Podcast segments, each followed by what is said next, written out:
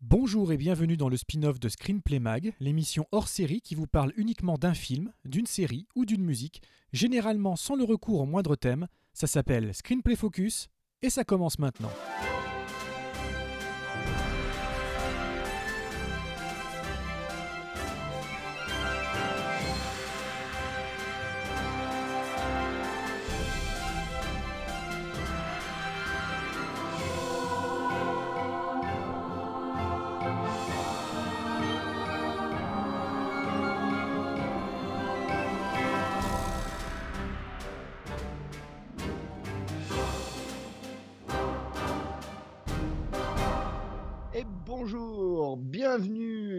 A déjà souhaité la bonne année, mais comme, euh, comme d'habitude, on enregistre euh, toujours un peu en avance plein d'émissions. On ne sait plus du tout où on en est. Donc, bienvenue pour notre 19e déjà, hein, 19e numéro euh, de Screenplay Mag. toujours le duo infernal avec le Vivien. Bonjour Vivien. Bonjour Christophe, bonjour tout le monde, bonne année, que la force soit avec vous. T'as passé de bonnes fêtes? Euh, au travail, la majeure partie du temps, et ça n'arrête pas depuis, mais j'ai quand même réussi à trouver un petit moment en famille qui était, qui était très sympa. Voilà. Et toi? Bah écoute, euh, plutôt pas mal, plutôt pas mal, même si euh, mais on a déjà fait un petit hommage. euh, la période de Noël a été particulièrement endeuillée, euh, puisque euh, nous avons perdu euh, la princesse Leia et sa maman, euh, qui est quand même l'actrice de Chantons sous la pluie, Debbie Reynolds. Donc ça fait quand même beaucoup. Mais, mais à part ça, plutôt pas mal. Bon, on va pas, on va pas traîner trop, hein, puisque on va parler de, du truc dont il faut parler.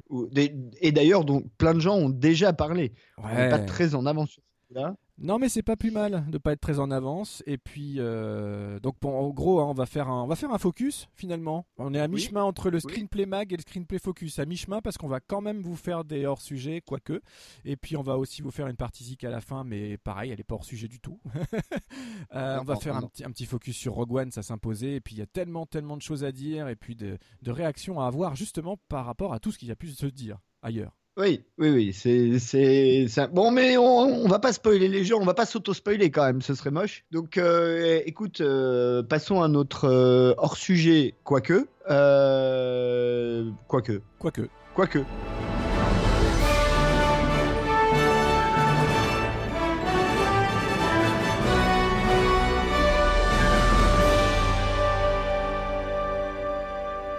Alors, pour nos hors-sujets, euh, moi j'ai un vrai hors-sujet. Quoique. pas ton cas. euh. Quoique, t'as quand même un Quoique. act- t'as quand même un acteur qui colle. Ah bon? Eh ouais. Si Ah, te- j'ai pas remarqué. Tu Ah vas bah me dire si ça je- tout de suite. Si je te dis Riz Ahmed. Ah, Ah, exact. eh ouais. Enfin, de visu, euh, c'est compliqué de faire le lien quand même. Ah oui, mais, Quand tu vois les deux. t'es raccord. Donc c'est bon, ça reste un focus finalement. Bon, en tout cas, moi je voulais vous parler d'une série euh, qui est arrivée sur Netflix euh, en toute fin d'année 2016, qui s'appelle The OA, The OA, euh, qui est une série euh, assez étrange, euh, dont le, pitch, pour faire assez simple, euh, la série commence par une jeune femme qui déambule dans une rue. D'ailleurs, ça fait un peu penser à Twin Peaks, au début de Twin Peaks. Visiblement, il lui est arrivé des trucs pas très cool. Elle finit dans un hôpital. ses parents débarquent. et on comprend assez vite qu'elle était aveugle. Elle ne l'est plus. Que ça fait sept ans qu'elle avait été visiblement enlevée ou disparue.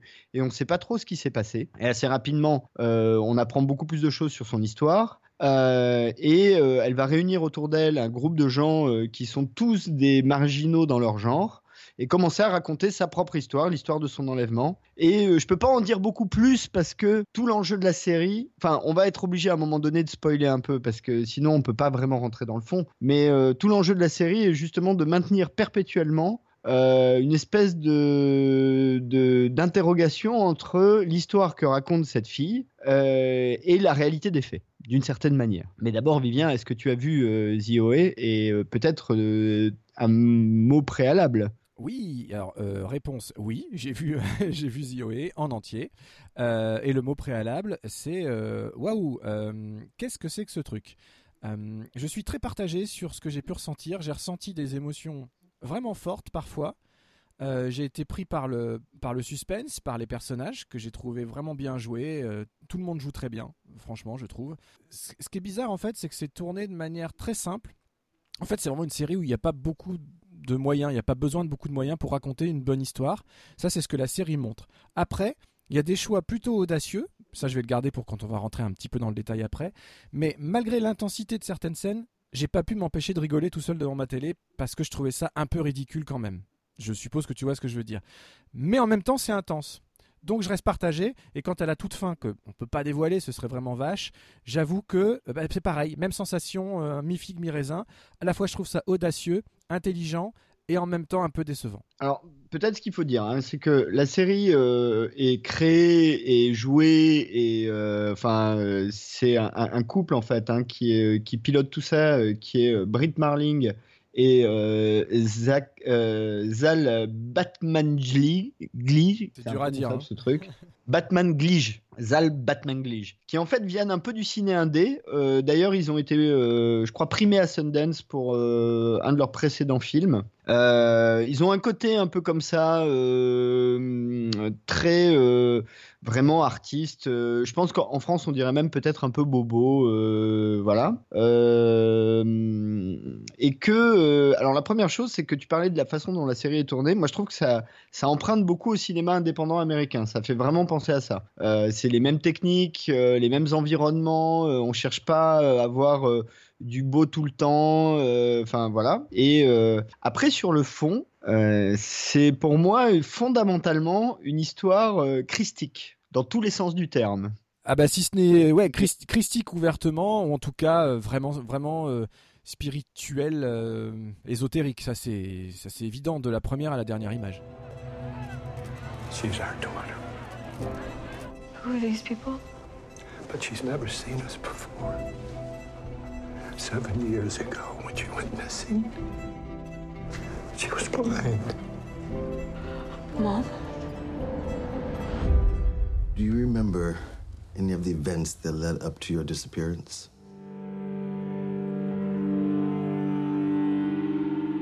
You to close your eyes. I want you to imagine everything I tell you as if you're there yourself. As if you're with me. As if you are me. I didn't disappear. I was present for all of it. Biggest mistake I made was believing that if I cast a beautiful net, I'd catch only beautiful things.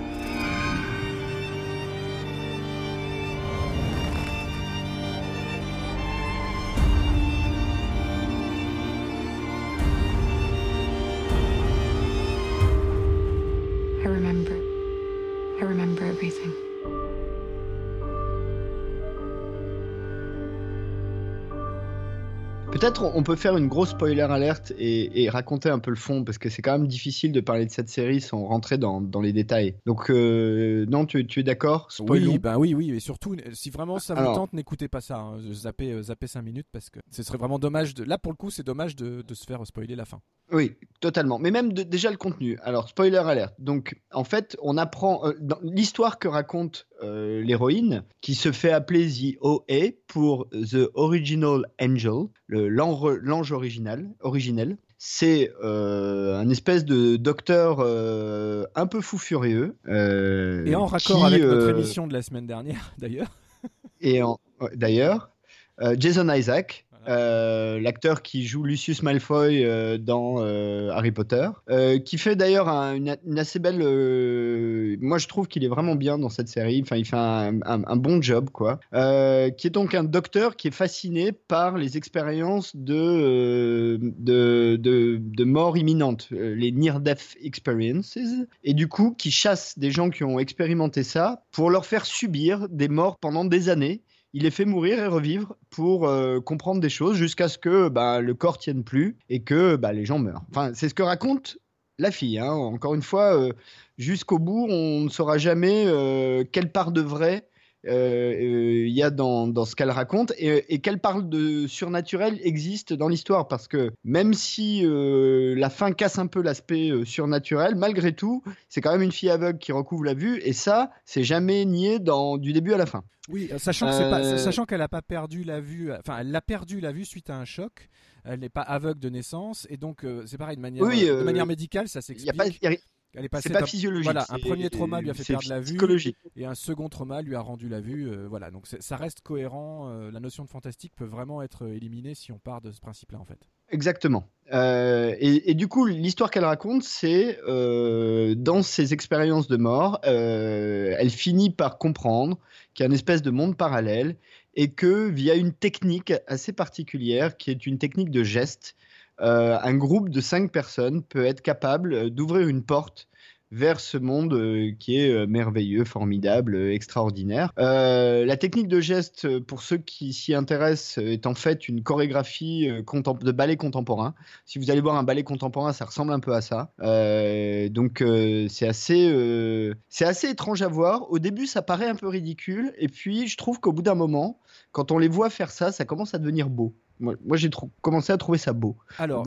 J'interviens juste là parce que c'est bien, sûr. Bien évidemment, quand tu veux. Voilà, bien évidemment, c'est à ça que je faisais allusion dans ma petite intro où je disais qu'il y a des moments où j'ai pas pu m'empêcher de rigoler. Euh, quand il commence à s'entraîner à ces, à, ces, à ces chorégraphies, ils sont dans leurs cages euh, respectives, prisonniers, et euh, c'est des cages en verre, c'est important de le dire, ce qui fait qu'ils se voient parfaitement. Euh, et donc ils commencent à répéter ensemble ces mouvements-là. Et il y a deux trois scènes parmi les premières fois où ils le font, où c'est-à-dire que les mouvements sont accompagnés de, de, de, techniques de respiration, d'expiration. Et, et, franchement, il y a des moments où c'est malgré l'intensité du truc, tu fais oh là là, quand même, ça va, ça vole pas super haut en termes de recherche, tu vois. Et puis ils sont, ils sont, quand tu prends un peu de recul, tu dis ils ont quand même l'air un peu cons dans leur cellule à faire ça, quoi. Et euh, même si l'intensité, même si c'est intense, c'est que je comprends bien la motivation et la, et la beauté des gestes et d'exécution. Ce qui, ce qui me rattrape, et particulièrement sur la toute euh, fin, dans le dernier épisode, la chorégraphie intervient forcément à la fin. Euh, et là, il y a un la dernière scène, elle est belle. Hein. Elle est magnifique. Il y a un montage impeccable.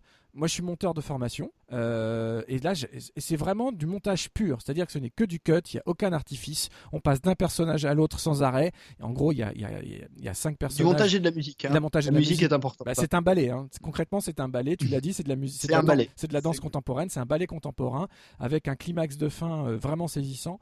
Et donc, ce qui peut paraître un petit peu ridicule dans les premières versions atteint vraiment une, une, il y a une osmose parfaite image, son, montage à la fin de l'épisode qui fait que même si ça a pu vous faire rigoler un peu au début, vous comprenez l'essence de, de, cette chorégraphie, de cette danse à la toute fin, et elle emporte, moi en tout cas, elle a apporté l'adhésion sur ce dernier épisode que j'ai trouvé vraiment, vraiment magnifique. en fait, j'ai adoré la fin. Ouais, elle est belle, hein, on, Est, voilà, on est frustré de ne pas avoir toutes les réponses. en même temps, c'est des réponses qu'on n'a pas à avoir puisque les questions n'existaient pas réellement finalement. Et, euh, et en revanche, la, la, force, la férocité de ce qui se passe dans cette dernière séquence est vraiment, vraiment réussie. Et, et on sent qu'ils ont fait durer, voilà, on peut reprocher à la série un rythme un peu lent, tout ça, mais euh, c'était vraiment pour arriver à cette accélération finale et, ce, le côté foudroyant de cette dernière scène. Quoi. Et, euh, oui, déjà avant, hein, il y a une autre scène où euh, en fait ils, ils, essayent de sauver la femme d'un shérif. Enfin, c'est pas très très important, mais déjà il y a une scène en duo qui est déjà assez efficace dans le genre, dans un épisode antérieur. Oui, et la, mais, la chorégraphie elle dure pas, elle dure pas très longtemps sur cette scène. Ça va, ils en ont pas trop fait. C'est vrai. mais en revanche, je voudrais revenir sur l'aspect christique, puisque je t'avoue qu'au début, en regardant peut-être les 5 ou 6 premiers épisodes, je m'étais pas trop fait la réflexion.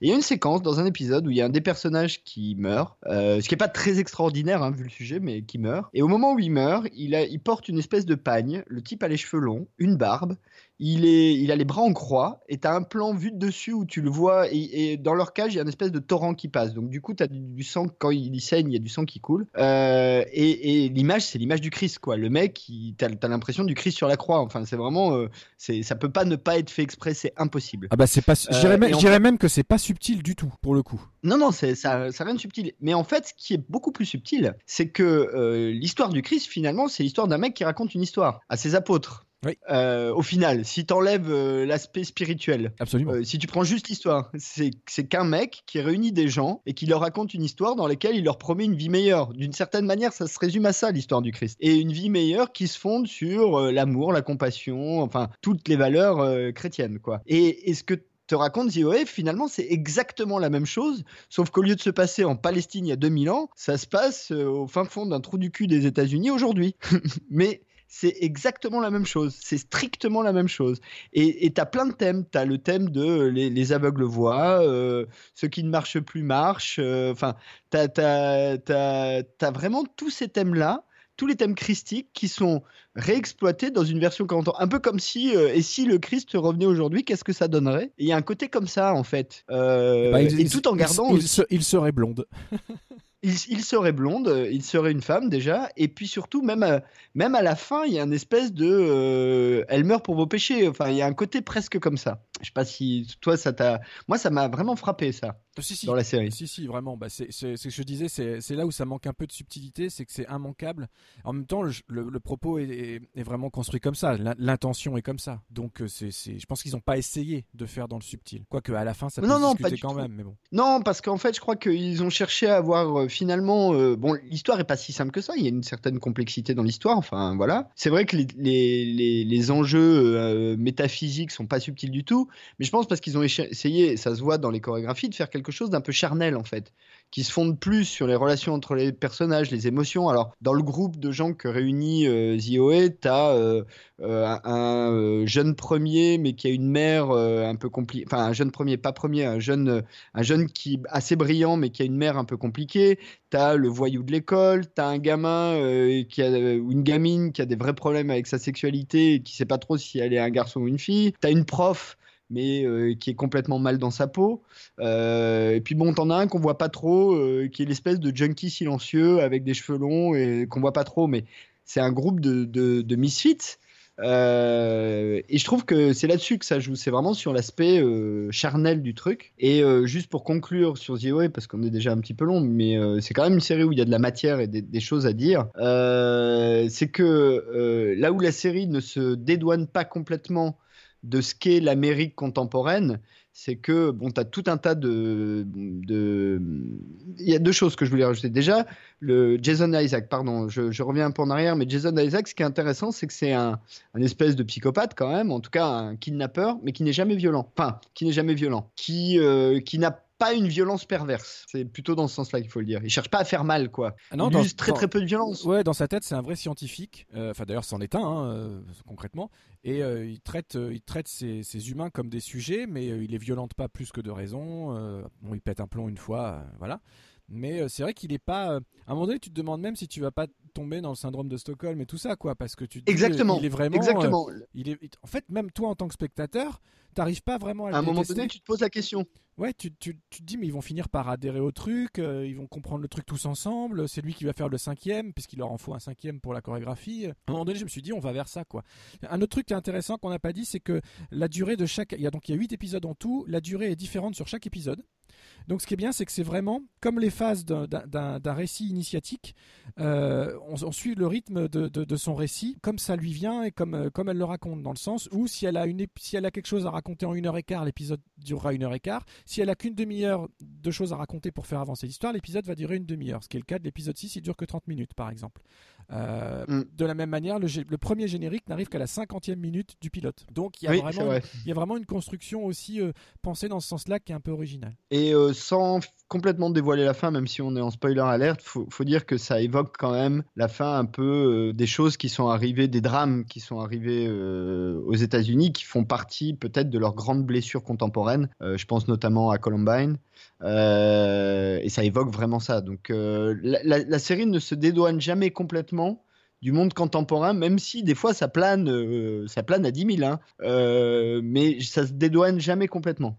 Et ça aussi, c'est pas inintéressant euh, dans, dans, la conception du truc. En tout cas, j'ai trouvé que c'était vraiment un objet euh, sériel euh, assez original et qui mérite franchement d'être vu, d'autant que Britt Marling est quand même une, une jeune femme absolument charmante. C'est clair.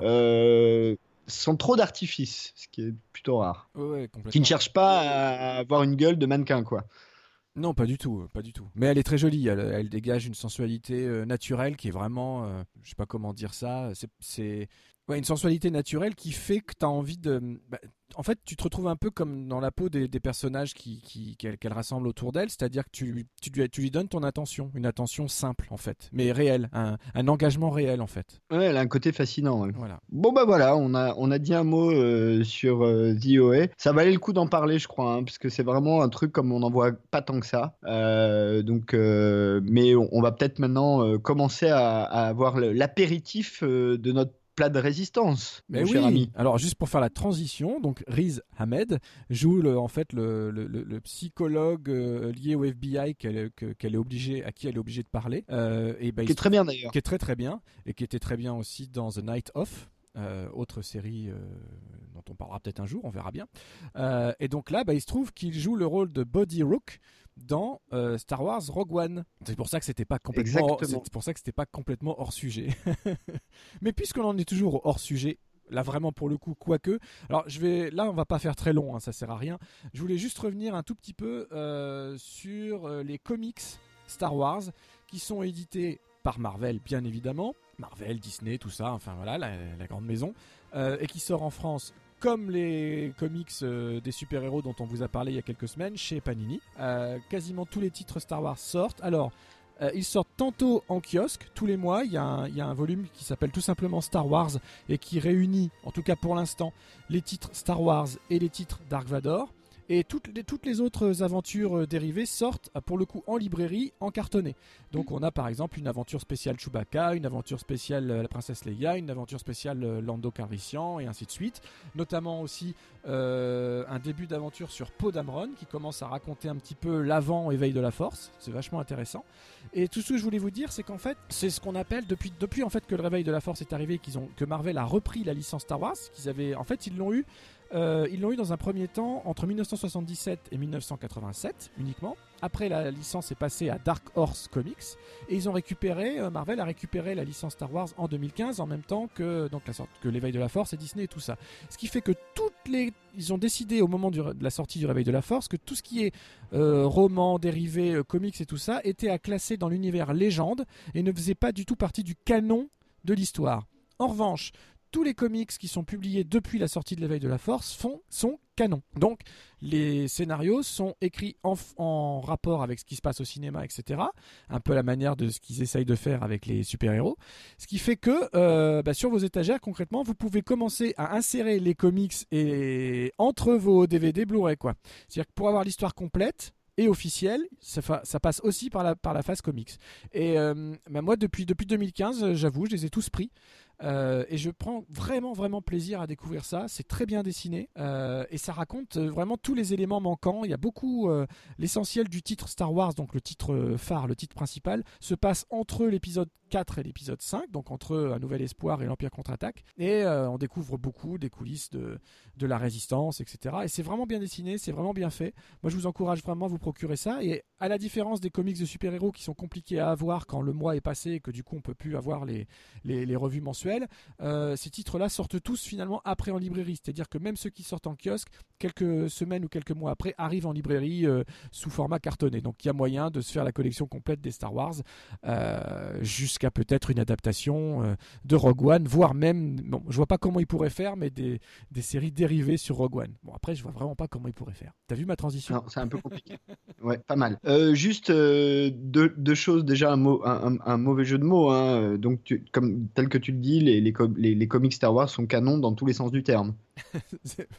Vas-y, explique. Je crains le pire sur le jeu de mots. canon dans le sens ils sont bien et canon dans le sens ils font partie du, de l'orthodoxie euh, Star Warsienne. absolument, absolument. C'est canon, canon.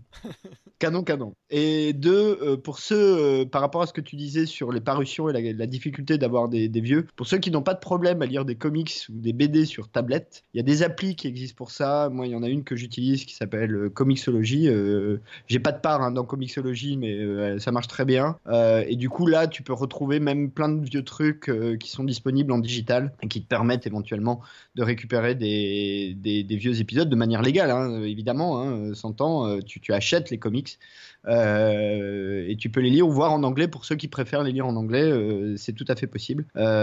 donc Comixology ou un autre, une autre appli, hein, si vous en avez une autre que vous préférez. Si vous aimez, si ça vous dérange pas de lire des comics sur tablette, Euh, moi, j'avoue que je préfère même parce que tu peux même faire des zooms sur des cases, des trucs comme ça. Euh, c'est c'est une bonne solution. De, repli et surtout une bonne solution en cas de, de, de manque d'un numéro à moi par rapport à un autre. Voilà, juste une petite précision un peu amusante sur le titre Podamron en complément du, du, recueil, ils ont publié la petite histoire euh, C3PO. Euh, alors, pas écrite, mais en tout cas, l'histoire originale est de J.J. Abrams lui-même. Et en fait, c'est l'histoire qui explique pourquoi euh, C3PO, enfin C3PO, a, a, maintenant un bras rouge à la place d'un bras doré. C'est marrant. D'accord, fun. Voilà, c'est très court, mais ça fait du bien. Bon, bah écoute, si nous allions dans une galaxie très très lointaine. Ah bah avec plaisir, j'attends que ça. Eh bien, euh, allons-y. The world is coming undone. Imperial flags reign across the galaxy. Can you be trusted without your shackles? Let's just get this over with, shall we? We've a mission for you. A major weapons test is imminent. We need to know how to destroy it. If you're really doing this, I want to help. Good. Good. I've been recruiting for the rebellion for a long time. We destroyed our home. I fight the Empire now. I fear nothing. All is as the Force wills it. The captain says you are a friend. I will not kill you. Thanks. There isn't much time. Every day they grow stronger.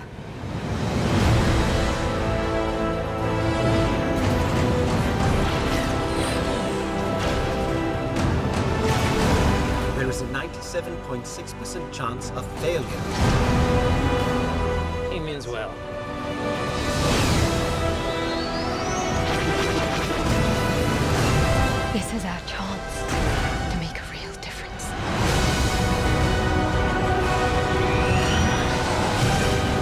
With me?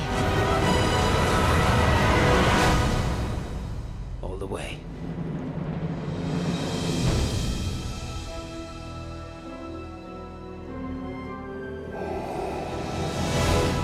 Alors, Rogue One. Eh ben, on peut dire qu'on l'aura attendu celui-là. Il nous aura fait saliver, il nous aura fait peur, il nous aura fait faire plein de choses depuis son l'annonce de sa mise en production, depuis le choix de son réalisateur, depuis les premiers teasers et puis un premier trailer et puis l'annonce des reshoots et puis tout ça, tout ça, tout ça. On va en parler en détail. Euh, depuis, bien évidemment, le film est sorti en décembre, puisque maintenant c'est la loi, c'est comme ça, c'est un Star Wars tous les ans en décembre. Euh, Rogue One est arrivé. Moi, euh, perso, j'ai absolument adoré, je le dis de réchef, comme ça c'est fait. J'ai adoré Rogue One, j'ai eu ma petite larme, j'ai vibré presque du début à la fin, j'ai été complètement emballé. L'histoire, pour vous la faire simple, euh, par simplement du déroulant, du fameux générique déroulant de l'épisode 4 euh, qui annonçait que euh, les plans de l'étoile noire avaient été dérobés par un groupe de rebelles au prix de lourdes pertes et que c'est grâce à ça que la princesse Leia avait pu les récupérer, les cacher dans R2D2 et hop déclencher toute l'histoire imaginée par George Lucas. Et sur la base de, ces quelques mots issus de ce déroulant, eh bien, ils ont eu la très bonne idée. Et quand je dis ils, c'est Disney, Lucasfilm, voilà, c'est plein de gens dont on va reparler en détail après. Euh, d'écrire une histoire, de nous proposer un nouveau groupe, un nouvel ensemble de personnages. Euh, en dehors du. officiellement, A Star Wars Story. Bon, il faut le dire tout de suite, pour moi, c'est vraiment la virgule euh, entre l'épisode 3 et l'épisode 4. C'est pas du tout un, Star Wars que je vais sortir du, euh, contexte de l'histoire globale.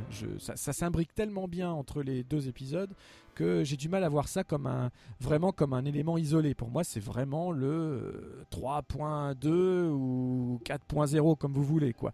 Euh, toujours est-il qu'on va suivre un groupe de rebelles plus ou moins, comment dire, volontaire euh, aller dérober les plans d'étoiles noires pour les transmettre après. L'histoire elle est aussi simple que ça, mais après il se passe plein de choses qu'on va détailler. Euh, et là pour le coup c'est moi qui me tourne vers Christophe pour, lui, pour te demander alors effet Rogue One pas Alors, euh, je serais sans doute moins enthousiaste que toi, euh, globalement, même si j'ai aimé le film, hein, globalement, j'ai passé un bon moment. Et euh, j'avais pas non plus des attentes extrêmes, c'est-à-dire je m'attendais pas à avoir un espèce de truc complètement radical. voilà, ça reste quand même Star Wars. Il y a un projet industriel derrière. Il faut, faut pas s'attendre à un truc.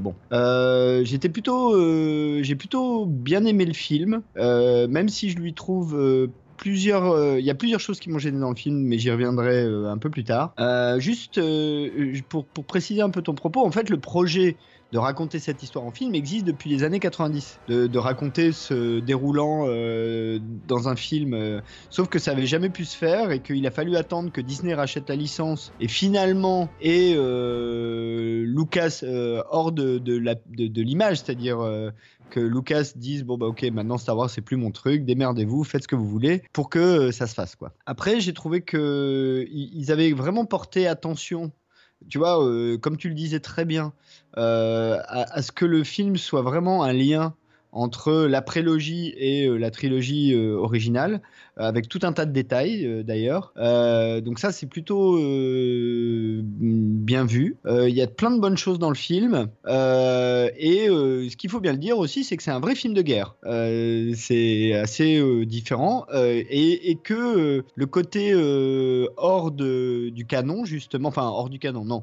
hors de, de- du, comment dire, de la licence Star Wars pure, ou je sais pas comment on peut l'appeler, euh, tu l'as dès le début, puisque euh, l'ouverture traditionnelle euh, des films Star Wars n'est pas là. Et non, il n'y a pas de déroulant. Point de déroulant. En revanche, on part quand même d'un plan spatial avec un, Oui, oui, avec oui. un petit mouvement euh, qui nous fait traverser euh, un anneau, il me semble, avant d'arriver sur la planète. Et- Mais il y a, il y a une rupture de ton annoncée très clairement dès les premières secondes. Absolument. Et du coup, euh, ça fait partie, ben, en rentrant dans le sujet, moi, ça fait partie des choses qui m'ont un peu. où j'ai jamais réussi à vraiment trouver mon espace. C'est que le film est globalement plus. Euh, euh, comment on pourrait dire ça? Un peu plus trash qu'un Star Wars traditionnel même l'Empire contre-attaque si tu veux qui est qui a un côté sombre hein, dans l'Empire contre-attaque. Mais là il y a un côté même un peu trash il y a de la boue il y a du sang euh, enfin euh, je disais c'est quand même un film de guerre. Et dès le début d'ailleurs la, scène d'ouverture euh, est, est une scène euh, bon voilà. Et en même temps ça va pas suffisamment loin pour que tu te sentes dans un truc totalement différent. Donc moi je me suis senti un peu inconfortable vis-à-vis du ton du film. Et surtout et vraiment il y a deux choses qui m'ont vraiment trois choses qui m'ont vraiment beaucoup gêné dans le film. Mais bon il y en a le troisième c'est peut-être plus du détail. Le premier, c'est que comme il y a beaucoup de personnages, bah, à part euh, en gros le couple central, les autres sont quand même très très peu développés.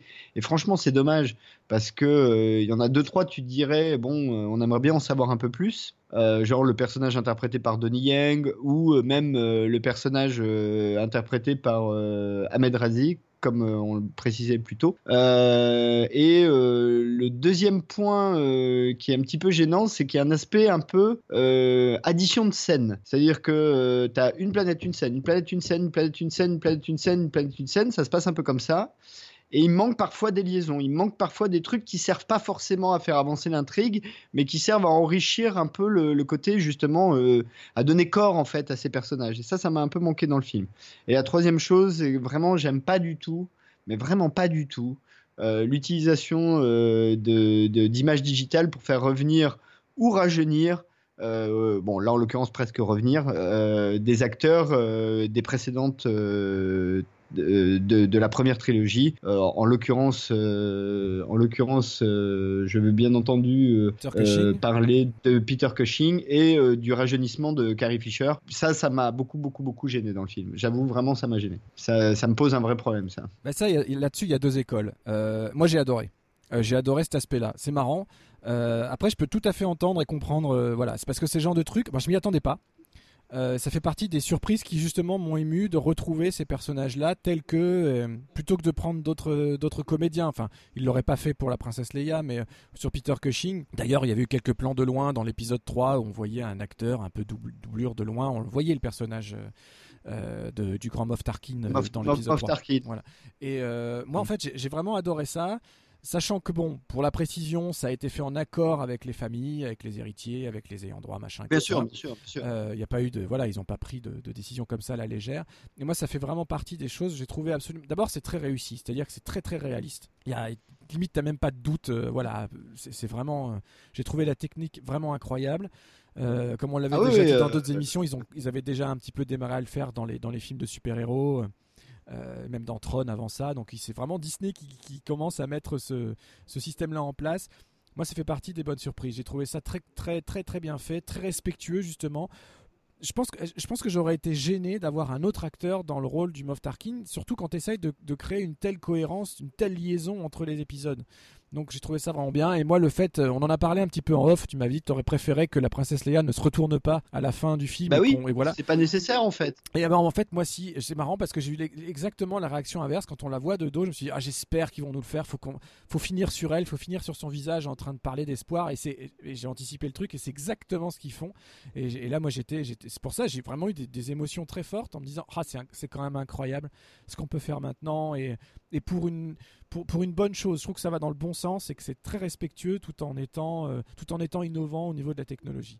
Donc là, mais je peux comprendre, je peux tout à fait entendre le fait que ça puisse déranger. Donc c'est chez certains d'entre vous, ça va, ça va remporter l'adhésion. Chez d'autres, ça l'emportera. Chez l'emportera pas. Je pense que c'est un truc viscéral et ça s'explique pas. On, adhère ou on n'adhère pas. Mais en tout cas, il y a une vraie proposition qui est faite là-dessus, un vrai choix. Et bon, ben voilà, nous deux, ça nous, euh, Christophe et moi, ça nous divise un peu, euh, mais mais je trouve que c'est pas si grave au final. Et comme tu l'as dit, c'est pas non plus un critère. C'est ton troisième critère. Non, non, un truc. Euh, voilà. Euh, c'est du détail, mais euh, et, vraiment, princesse la, Carrie Fisher, je me suis dit oui, effectivement, c'était pas utile qu'on voit son visage. On aurait très bien pu la laisser de dos et du coup pas utiliser la technologie et ce qu'on n'a pas dit hein, d'ailleurs pour ceux qui n'auraient pas vu le film, on ne sait jamais, euh, c'est que le et, sans dévoiler grand chose, c'est que le film s'arrête pratiquement au moment où euh, épisode 4 commence. Enfin, vraiment pas grand chose près. Il euh, y, y, a un lien absolument, c'est collé quoi. Et en ça, tu as raison de dire que c'est pas du tout A Star Wars Story qui aurait rien à voir avec euh, euh, là, on dit quoi Septalogie, euh, je sais même pas comment on dit maintenant. Enfin, en tout cas, les, autres films, ça a tout à voir avec les autres films, bien au contraire, à tous les niveaux d'ailleurs, y compris la prélogie. mais on y reviendra un petit peu plus en parlant de l'autre personnage que tout le monde attendait dans ce film. mais en revanche, c'est vrai que Peter Cushing, la question est beaucoup plus compliquée parce qu'évidemment, étant donné qu'au cœur du film il y a l'étoile noire, bah, c'est un peu difficile de pas mettre Moff Tarkin dedans, donc il aurait fallu tricher ou, utiliser un autre acteur, mais effectivement, utiliser un autre acteur, ça aurait peut-être été euh, un problème difficile. En revanche, on aurait très bien pu ne pas le voir. on aurait très bien pu imaginer je pense qu'ils ne pas le voir. Ils se sont posé la question à un moment donné, hein, mais euh, moi je maintiens, tu viens de le dire, euh, développer la construction de l'étoile noire sans lui, c'était impossible, impossible. Je pense que c'est vraiment un choix sur lequel ils ont ils sont retrouvés confrontés, auquel ils se sont retrouvés confrontés très très tôt, quoi.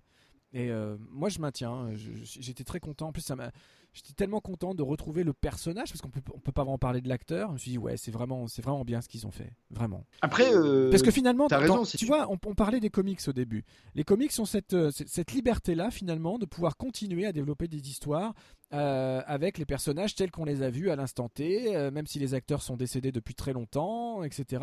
et là ça choque personne. Alors que finalement là c'est un petit peu la même chose finalement on dessine avec les meilleures techniques d'aujourd'hui euh, le personnage tel qu'il était, et euh, finalement pour respecter et rendre cohérent tout un univers. Finalement, la technique est la même. Oui, oui, oui, mais le problème, c'est que euh, euh, encore une fois, moi je trouve qu'on aurait pu trouver des solutions alternatives pour pas faire ça parce que vraiment euh, ça, me, ça, ça, gêne un peu, mais c'est même pas le pire, c'est que euh, il y a quand même un espèce de. Moi je, moi, suis pas un grand fan hein, du, du, procès en nostalgie qu'on fait beaucoup à tous les remakes, tout, tout, ce genre de choses parce que la plupart des gens qui le font sont des gens qui effectivement ont connu, comme comme c'est notre cas, hein, ont connu par exemple les Star Wars à peu près au moment de leur sortie originale, c'est-à-dire dans les années 70-80 mais il y a quand même toute une génération de gens qui n'ont pas connu ça du tout euh, et pour qui c'est pas de la nostalgie, c'est ce qui se passe maintenant pour eux, puisque euh, ils l'ont pas connu. Euh, mais du coup, utiliser ce genre d'artifice, ça donne beaucoup de grains à moudre à, tous ceux qui font ce fameux procès en nostalgie, parce que pour le coup, c'est vraiment ça, c'est-à-dire, c'est dire, oh, mon, Dieu, on a absolument besoin d'avoir ce personnage-là tel qu'il était il y a 40 ans. Donc on va utiliser des images de synthèse pour lui donner euh, exactement le, la, la, même tête. Et, et, et le truc, c'est que c'est super bien fait, tu as raison. Moi, je t'avoue, quand j'ai vu Rogue One et qu'on voit Peter Cushing, je me suis dit, mais il est pas mort lui Je me suis vraiment posé la question, sincèrement. je me suis dit, mais merde, il n'est pas mort en fait, Peter Cushing, depuis longtemps même, euh, parce que c'est vraiment très très très bien fait. Mais ça, ça, ça, joue quand même là-dessus. C'est-à-dire, c'est, c'est vraiment le côté, bon, euh, on n'a pas d'autre solution que ça. Alors que moi, je pense qu'il y avait d'autres solutions. Encore une fois, on n'était pas obligé de le voir, euh, Moff Tarkin. On aurait pu, par exemple, de simplement l'entendre. Ouais, mais alors, je trouve que ça aurait fait tout. En fait, ça aurait donné un rendu tout aussi superficiel. Mais je pense. Moi, il m'aurait manqué un truc, tu vois. Tu te serais dit, bon, ok, ok, ils mettent le personnage, mais comme on peut pas le voir parce que Peter Cushing est mort, bon, ben. Tu vois, c'est un peu, c'est comme Carrie Fisher de dos finalement. Tu te dis, bon, voilà, elle est là sans être là, on nous cache un truc, ça devient plus du théâtre, pourquoi pas, tu vois. Mais euh, à mon sens, ils ont fait le bon choix. Après, ça me choquerait vraiment qu'on lance, que par exemple, la Hammer Universal euh, lance, euh, par exemple, un nouveau film d'horreur inédit en, en, numérisant comme ça, euh, par exemple, Peter Cushing et Christopher Lee pour refaire revivre les deux figures euh, dans un truc euh, purement nouveau. Dracula et Van Helsing. Par exemple. Et ça, ça je, trouve, je trouverais ça. Là, pour le coup, ce serait vraiment de l'exploitation. Là, c'est un apport émotionnel et culturel dans une saga à laquelle ils ont pris part activement et dans lequel des personnages existent et que c'est compliqué de raconter l'histoire sans eux. Maintenant, je ne sais pas ce qu'ils vont faire du personnage de la princesse Leia dans les épisodes 8 et 9, malheureusement. Euh, Est-ce qu'ils vont finir l'arc Alors 8, elle avait déjà tout, oui, elle avait déjà, 8, elle avait tourné. déjà tourné. Mais euh, je pense que ça va poser problème. On verra ce qu'ils, on verra ce qu'ils en font. Est-ce qu'ils vont continuer sur le même procédé ou pas? Là, ce serait peut-être, c'est tellement à chaud, ce serait peut-être un peu plus choquant. Je ne sais pas, je ne sais pas ce qu'ils vont, ce qu'ils vont faire du personnage. Mais en tout cas, dans ce cadre-là, je trouve que c'était vraiment la, chose à faire. Si on, qui je suis pour dire ça, mais si on m'avait donné le choix, je pense que j'aurais fait le même. Ouais, moi j'aurais trouvé, essayé de trouver une solution alternative. Euh, avant de parler de l'autre personnage de la trilogie euh, que tout le monde attendait, alors euh, c'est facile hein, parce qu'on l'avait vu dans les trailers, donc c'est pas une grande surprise. Je voulais dire un mot sur Alan Tudyk et le personnage de K2SO. Ah ouais. qui est donc le droïde ah ouais. Ah ouais. qui est absolument succulent, euh, qui est une vraie réussite. Alors là, pour le coup, euh, du film, là, c'est vraiment euh, presque, je pense, le, la grande réussite du film. D'autant que il semblerait qu'une grande partie de ses réactions soit un peu improvisée, et, et, donc le, le, type a tout fait, a tout fait en motion capture. Hein. Alan Tudyk c'est le pilote dans Firefly, pour ceux qui ne sauraient pas. Euh, et d'ailleurs, c'est amusant parce que K2SO est souvent dans la même position que le personnage que jouait Alan Tudyk dans Firefly. Euh, Firefly étant une série de Josh Whedon, Josh Whedon étant, ayant réalisé Avenger, on reste encore dans une famille assez, assez fermée. Euh, mais ce personnage-là, c'est quand même. Et, il a il a une il a un destin euh, assez terrible. Euh, et, je trouve que là pour le coup il est déjà c'est un, un androïde humanoïde euh, donc il est plus proche d'un 6PO que d'un R2D2 pour ceux que, encore une fois qui n'auraient pas vu le film. Et c'est un androïde de guerre. C'est pas un androïde sympathique quoi à la base. Et du coup il a tout un tas de taglines où il est complètement cynique et c'est super drôle quoi. Et d'ailleurs c'est le le seul élément un peu comique, enfin un peu non, carrément comique du film. Hein. Il n'y en a pas d'autre que lui. Hein. Je, ah oui, Voilà. Donc euh, non, c'est succulent. Ses répliques sont top. Effectivement, la plupart sont improvisées. Et euh, il y a une belle alchimie. Euh, ça, ça, marche super bien, quoi. Alors, bon, c'est en fait c'est un droïde impérial qui a été reprogrammé par la résistance. Voilà, juste pour pour situer. La rébellion, la résistance, la rébellion, à partir voilà, de la rébellion par les rebelles. I rebel. Et puis un mot Ah, quand même ouais. sur Felicity Jones peut-être? On n'a pas parlé de Jean Erso. Ah, non non attends attends Ah, avant de rentrer dans. Felicity Jones, un petit mot, un, un petit mot sur Dark Vador quand même, qui là pour le coup est interprété exactement par le même acteur. Alors non pas physiquement, mais on s'en fout physiquement puisque c'est Dark Vador, mais la voix c'est le même. Ah, c'est toujours James Earl Euh, Jones. C'est toujours James Earl Jones, donc c'est le même acteur qui joue Dark Vador. Faut- Là, il faut quand même le dire, euh, parce que bon, avec le gros masque et tout ça, euh, franchement, euh, on s'en fout un peu du géant qui a sous l'armure. En revanche, ce que j'ai trouvé vraiment intéressant, alors, j'ai- je t'avoue que j'ai pas trop aimé physiquement le Dark Vador qu'on a vu, et je trouve que que ils ont du mal à lui donner le bon degré. Parce que évidemment la différence par rapport à 77 c'est que là on sait déjà qui c'est on connaît déjà son histoire Euh, et d'ailleurs, et d'ailleurs, le lien est fait, hein, puisque la première fois qu'on le voit, il est dans une espèce de cuve à Bacta euh, sur la planète enflammée euh, de la fin de l'épisode 3, et à peu près dans l'état où il finit à la fin d'épisode 3. Et, mais en même temps, des fois, il y a des répliques, tu te dis, on ne sait pas trop de, où il est, quoi. Je sais pas si toi, ça t'a perturbé, mais moi, un petit peu, je t'avoue. En fait non, non, ça m'a pas perturbé. Alors déjà sur le sur le physique, ils ont ce que j'ai adoré, c'est que en fait, c'est vrai que la première apparition dans, dans, le costume intégral peut paraître un petit peu surprenante parce que tu dis oh là là, il, est, il paraît mal il paraît mal fait. Alors en fait non. Oui. Oui, mais mal attifé quoi. En fait, oui mais non. Euh, c'est parce qu'on est tellement habitué, on l'a tellement vu après dans l'Empire, dans le Jedi, euh, et même un petit peu à la fin de l'épisode 3 et tout ça. En fait, ce qui est génial, c'est quand on regarde bien l'épisode 4, ils se sont, entre guillemets, amusés, ou plutôt ils ont travaillé à recréer les imperfections du premier costume. Où effectivement, il était un petit peu plus, un petit peu plus ras du cou. Euh, il n'y avait pas de bonne symétrie du visage. ils ont recréé le costume comme dans l'épisode 4, quand on fait bien attention. Donc, mais même moi, ça me l'a fait à la première apparition. Je fais wow, euh, oh, il est un peu, je sais pas, il y a un truc qui va pas, il est moins impressionnant, il n'y a pas de coup, enfin, il y a un truc bizarre. Oui, c'est ça. Voilà. Et quand tu revois euh, l'épisode 4, tu fais ah ouais, il est un peu pareil, effectivement. Il y a, c'est pas encore le, Dark Vador du retour du Jedi. Euh, donc voilà. après, bon, après on peut discuter, hein, on peut rentrer vraiment dans le détail, mais voilà, passer cette première impression et quand on se rend compte de ça, ça va, ça va tout de suite mieux. Après, je trouve que c'était pas une histoire à laquelle Dark Vador était censé prendre part, puisque, euh, euh, surtout ça c'est quelque chose qu'on apprend un petit peu quand on lit justement les comics dont on parlait au début, il est envoyé régulièrement dans des missions complètement extérieures, il est envoyé par l'empereur, etc. Et euh, il, est, il est ailleurs à ce moment-là. Il n'a pas à se préoccuper de ça, Dark Vador, finalement. En plus, la rébellion opère en sourdine. donc voilà, c'est pas... c'est assez cohérent qu'il intervienne qu'à la fin, quand il s'est vraiment passé quelque chose de, vraiment grave, les plans ont été dérobés, faut intervenir. Et donc, bon, bah, ça, ça suffit, on arrête avec les, subalternes, je vais les chercher moi-même.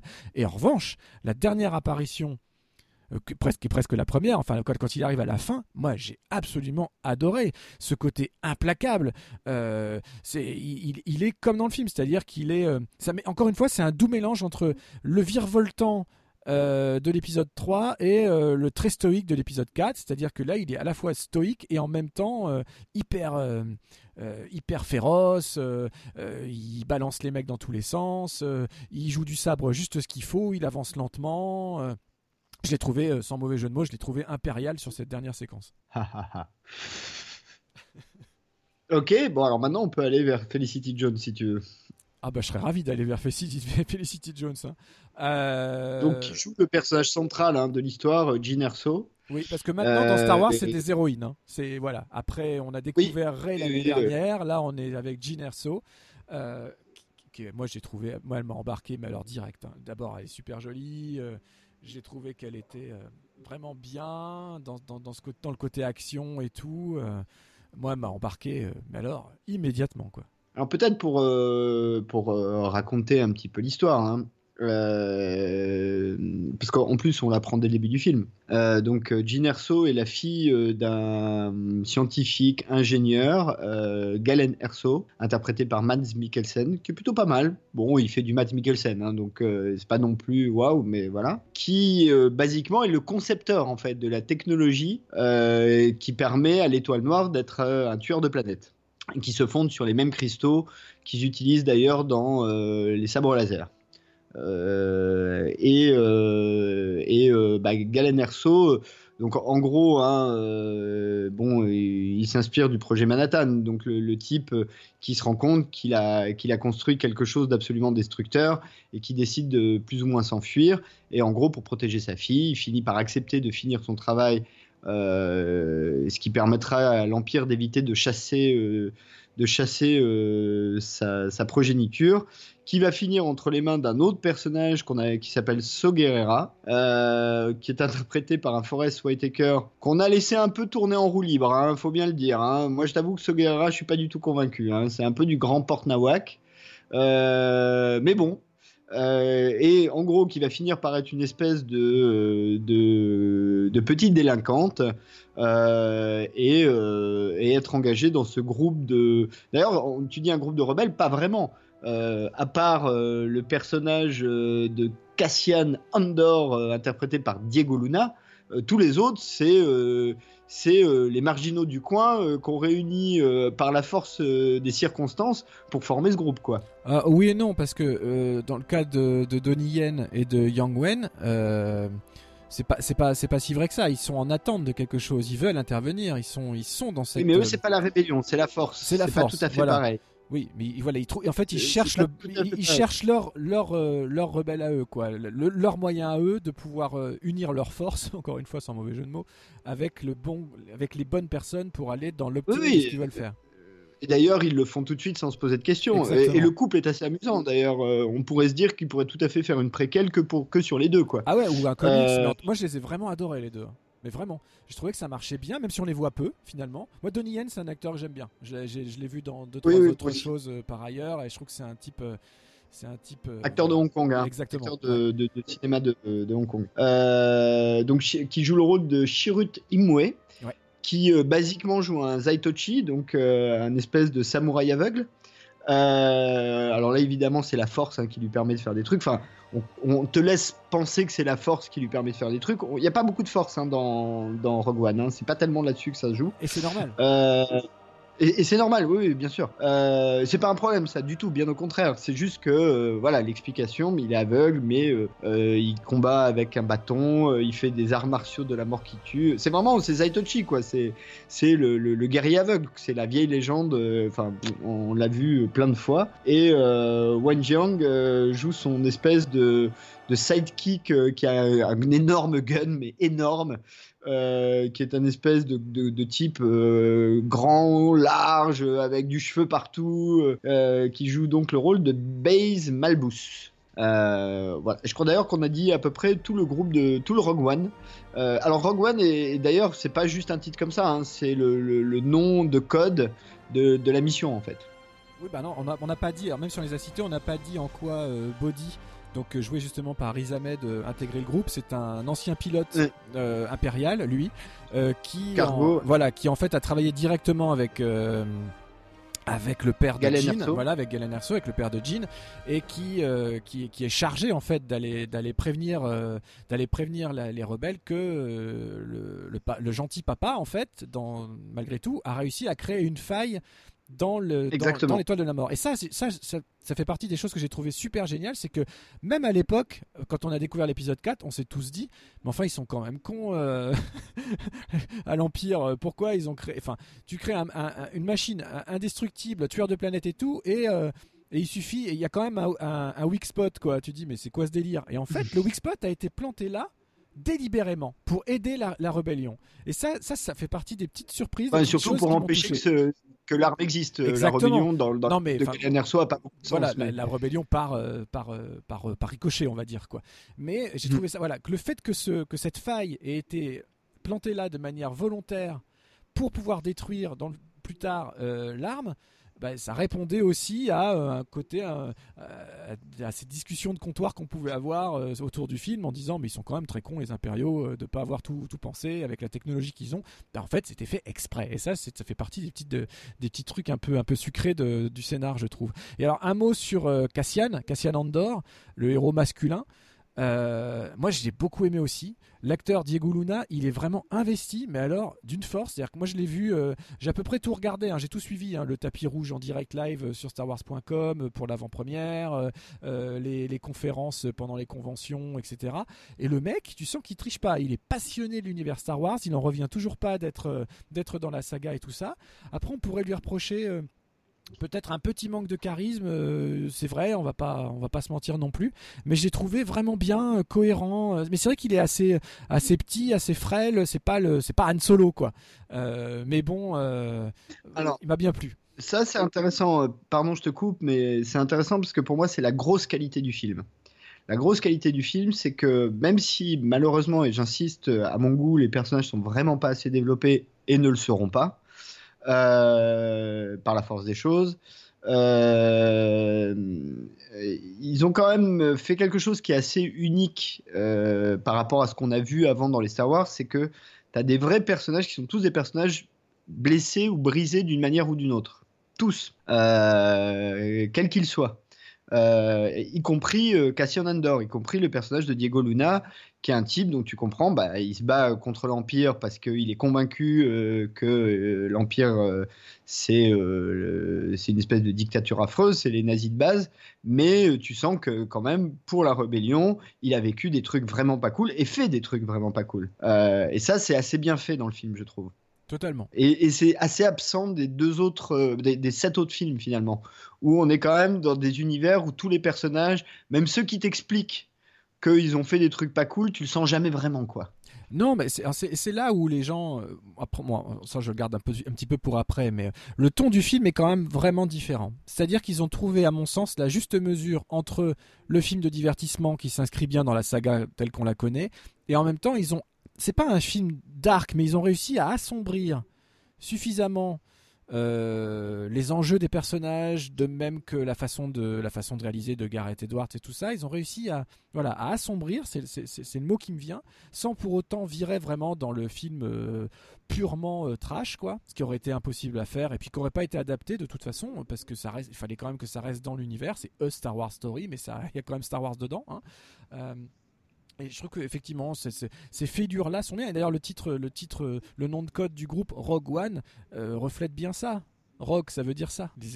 oui, tout à fait. Voilà, les dissidents un peu bah, cassés. Euh, basiquement, euh, c'est les 12 salopards au pays de Star Wars. là, c'est les 7-6 salopards, mais c'est les 12 salopards au pays de Star Wars. C'est à peu près la même chose. c'est vraiment, tu, tu, sens ça, quoi. mais mais c'est vrai que ça, c'est là, pour moi la vraie réussite du film. Et d'ailleurs, je disais dans les trucs qui m'ont un peu gêné, il y a un autre truc qui m'a un peu gêné, c'est que c'est vrai qu'il y a cette tentative aussi de ne pas rendre trop exotiques les planètes que tu vois. Alors bon, euh, la planète euh, Yavin 4, celle où il y a la base rebelle, tu comprends, parce que c'est la même que tu vois dans l'épisode 4 et c'est logique. Mais en revanche, euh, la planète Jeddah, qui en gros est une Tatooine bis jusqu'à l'architecture des bâtiments, ça, j'ai trouvé que c'était un peu dommage. Et t'as même la planète où tu vois Galen Erso. Enfin, il, y a un moment donné dans le film où t'as as une espèce de tentative de, de, comment dire, de sniping du truc qui est sur une planète des glaces qui fait un peu penser à la planète Hot qu'on voit dans l'Empire contre-attaque. Donc ça, j'ai trouvé que là-dessus, bon, il euh, n'y a que la dernière euh, séquence qui est sur cette. On l'a vu hein, dans les trailers, euh, c'est l'endroit où tu as ces séquences sur les plages, etc., qui là change assez radicalement de tout ce qu'on a vu avant dans des Star Wars. Ouais, c'est vraiment la, seule nouveauté d'environnement. Et là, pour le coup, c'est vraiment un apport de Gareth Edwards. C'est dès qu'il a commencé à réfléchir au projet et tout ça, c'était les premières visions qu'il avait. C'était des Stormtroopers, les pieds dans une eau, enfin les bottes dans une eau hyper belle, pure. Euh, sous, le soleil, euh, sur une belle plage de sable et tout. il, voulait il souhaitait ce contraste entre, euh, voilà, ce contraste guerrier entre un, paysage idyllique et la guerre et l'atrocité de la guerre qui rentrerait en collision dans ces, dans ces images-là. Donc il est vraiment allé il a construit son film pour aller vers ça, vers, ce, vers cette sensation-là. Mais c'est le seul environnement qui est vraiment euh, original. Le reste, euh, c'est du déjà vu. Quoi. Absolument. Tout le reste. Euh, et d'ailleurs, alors il y a des trucs qui sont bien, c'est-à-dire les intérieurs, où effectivement, tu as toujours ces espèces de couleurs très très blanches, avec des lumières partout. Enfin, ça, c'est plutôt bien foutu. Mais après, c'est vrai que les planètes, je te dis, la, la grosse, pas de déception, mais le gros truc où tu dis ah là putain ils auraient quand même pu réfléchir un peu c'est Jeddah où tu as la quantité de Mos c'est la même pratiquement à l'extraterrestre près euh, le as une espèce de le bâtiment l'espèce de temple dans lequel euh, il y a euh, bon tu l'as déjà vu enfin les, les, rues tu les as déjà vues enfin tout ça tu as déjà vu. Et d'ailleurs pour ceux qui ont aussi tu dis, tu dis à quelques extraterrestres près même pas puisque on en croise au moins deux qu'on a oui, oui, croisé à Mos oui, absolument. Euh, bon, enfin voilà. Euh, je me disais, mais où est Boba Fett? Merde, que se passe-t-il? Euh, D'ailleurs, il me semble qu'ils ont peut-être prévu de faire un film sur Boba Fett. Ouais, c'est censé être après Han Solo, ça devrait être Boba Fett, donc dans 4 mm. ans. Mais bon, dont on apprend déjà plein de choses dans épisode 2, je crois, ou épisode 3, ou quelque chose comme ça. surtout le 2. Enfin, du papa fête d'ailleurs, pas de Boba, mais du papa. Enfin voilà, euh, qu'est-ce qu'on peut rajouter sur euh, Star Wars? Parce qu'on a dit beaucoup de choses déjà quand même finalement. Mais alors là, on va rentrer, on va rentrer dans le détail. Euh, on va rentrer dans la partie qui m'énerve. Une bonne fois pour toutes. Alors c'est marrant parce que je suis allé voir le film quasiment tout de suite, enfin le, le lendemain ou le surlendemain de la sortie. Donc là, en gros, sur les trois premiers jours, t'as que les gros fans qui se déplacent immédiatement parce qu'ils en peuvent plus, tout ça. Donc pendant 2-3 jours, tu lis que des trucs hyper positifs. Le film euh, remporte un gros succès, fans, euh, les critiques spécialisées, tout le monde adore et tout ça, au point de lire un peu partout que c'est le meilleur Star Wars de la franchise. Alors déjà, premièrement, euh, non. C'est, je trouve même, je trouve même cette, même si elle est positive, je trouve ça ridicule de dire ça. Vraiment, il n'y a pas d'autre mot. Parce que même si je l'ai adoré, vraiment quasiment dans, dans tous ses points, c'est un film qui n'existe pas sans les autres. Ce qui fait la force émotionnelle qui s'en dégage, c'est justement toutes ces ramifications, etc. Donc, il ne serait rien sans les autres. Donc, par définition, ça peut pas être le meilleur film de la saga euh, qui arrive 40 ans après l'original. Enfin, c'est- juste incohérent, je trouve. Maintenant, euh, à partir du troisième jour d'exploitation, ça, un bashing, mais un bashing a commencé à se déferler sur la toile, mais alors comme, j'allais dire comme rarement, mais non, comme à chaque fois que c'est euh, Marvel, Disney, Star Wars, enfin tout ça, on a une espèce d'élitisme naturel qui revient au galop, particulièrement en France, et ça commence à euh, dire euh, le film est pas bien, c'est pas assez sombre, il n'y a pas les plans de la bande-annonce, le film a été re-shooté par Disney, méchant, méchant, méchant, méchant Disney, ils ont rien compris, euh, ils ont tout cassé le film de Gareth Edwards, etc. Va falloir rétablir les choses une bonne fois pour toutes, et là, pardon, je m'énerve un petit peu. Euh, les bandes annonces. Vas-y, vas-y, Voilà. vas-y. Les bandes annonces sont faites de plus en plus tôt pour répondre à une demande euh, d'immédiateté par rapport à l'exploitation internet, des réseaux sociaux, etc. Les bandes annonces sont, les premiers teasers sont généralement faits à peine quelques jours après le début du, du tournage, comme ça a été le cas par exemple, on en reparlera très bientôt dans nos émissions, le cas sur Blade Runner. On a eu un premier teaser après même pas un mois de tournage, par exemple. Ça a été également le cas de l'éveil de la force à l'époque, ça a été le cas sur Rogue One. On a ensuite une première, ce qu'ils appellent un trailer one, euh, une première bande-annonce qui arrive quand le premier tournage principal est terminé et qu'on fait tout de suite une bande-annonce. Donc là, forcément, toutes ces bandes annonces comportent de plus en plus des plans qui seront absents du film après. Et c'est pas grave. C'est pas que j'ai lu partout qu'on se moque du monde, que c'est honteux de voir des, chouettes. C'est vrai qu'il y a des phrases cultes. hein, je veux dire, Jean qui dit à la caméra euh, c'est une rébellion donc je me rebelle. Euh, c'est une phrase forte et choc pour une bande-annonce. Elle ne se retrouve pas dans le film, par exemple. Moi, ça me dérange pas parce que c'est des ça, c'est des phrases typiques d'accroche. C'est comme des chapeaux en haut d'un article. Euh, je la vois pas à un moment donné du film sortir ce genre de phrase justement. Je trouve ça très bien qu'il l'ait sorti, même si dans la bande-annonce ça fait son petit effet. Euh, les bandes-annonces sont faites d'après les rushs, en dehors des bandes-annonces finales. Donc si vous voulez la voir, c'est le trailer 2, où là finalement il n'y a plus ces plans-là. Il n'y a plus les plans qu'on ne retrouve pas dans le film, etc. Donc il y a un moment donné, avant de s'énerver, il faut bien remettre dans le contexte des dates de fabrication de chaque élément d'un film, et la promotion est assurée par des gens qui ne sont pas les mêmes que les équipes de production du film. C'est pas le monteur du film qui fait la bande-annonce. C'est pas le réalisateur du film qui décide des plans qu'il y a à l'intérieur. Donc, à un moment donné, un, c'est pas grave. Deux, les gens qui continuent à s'en prendre en Disney en disant le film a été re-shooté, c'est pas normal. Au jour d'aujourd'hui, quasiment tous les films sont re-shootés. Tous. Parce qu'au moment du montage, on se rend compte qu'il va manquer un plan crucial ici, un plan crucial là, ou que tel rythme n'est pas soutenu, ou que ça va trop vite ou pas assez vite et qu'il faut rajouter ceci, cela. La technique est pas nouvelle et en plus, Disney slash Lucasfilm n'ont pas fait secret de ça. Voilà. Et en plus, c'est Gareth Edwards qui est resté aux commandes de ça. Il n'y a pas eu de problème. Euh, donc Disney n'a pas charcuté le film, ou s'il l'a fait, attendons au moins d'avoir l'opportunité de voir le premier montage bêta dont tout le monde parle, qui, rappelons-le, n'était pas un montage finalisé, mais un montage bêta pour les premières projections tests qui sont faits exprès pour ça, de voir ce qui marche et ce qui marche pas. Après, il faut rappeler que c'est un Star Wars, donc il est logique que Lucasfilm et Disney ensemble, en accord avec Gareth Edwards, puissent se dire à un moment donné, euh, là tu t'éloignes peut-être un peu trop de l'univers, c'est pas lui faire offense que de dire attention là t'es sombre mais pas assez.